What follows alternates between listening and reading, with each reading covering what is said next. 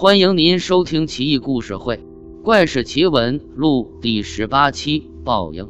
汉口某处有一个钱庄，有一天，钱庄老板将钱一千放在钱板上，不过一袋烟的功夫，钱和钱板都不见了。有目击者说，当时在场的没有其他人，只有一个妇女曾经在钱柜前溜达了一小会，可能还没走多远。于是钱庄老板叫上手下几个人分散去追，果然在一条狭窄的小巷里抓住了这个妇女。这个妇女正把钱倒入袖子里，还没有倒完。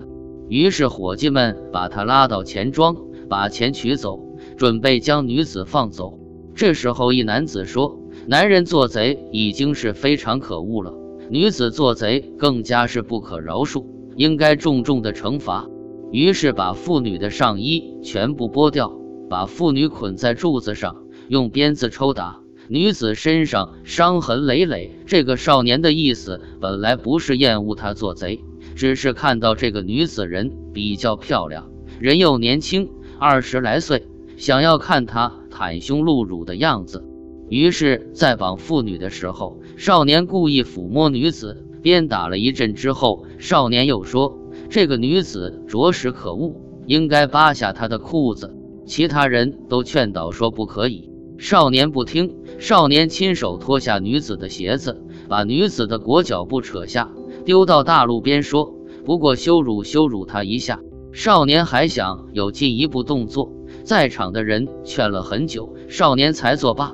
女子穿起衣服，绑好鞋子，嚎啕大哭而去。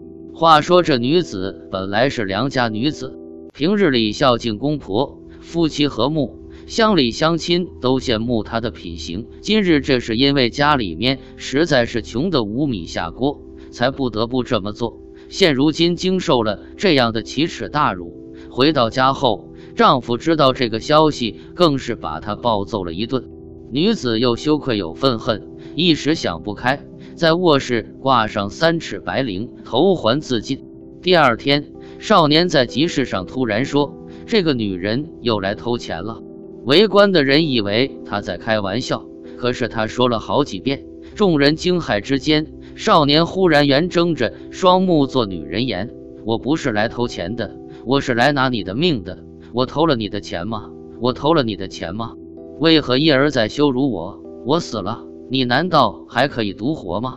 说完后，用穿前的草绳在喉咙底下做出上吊自杀的样子。众人开始惊慌地回头一看，少年舌头伸出一大截，满面青紫，已然死去。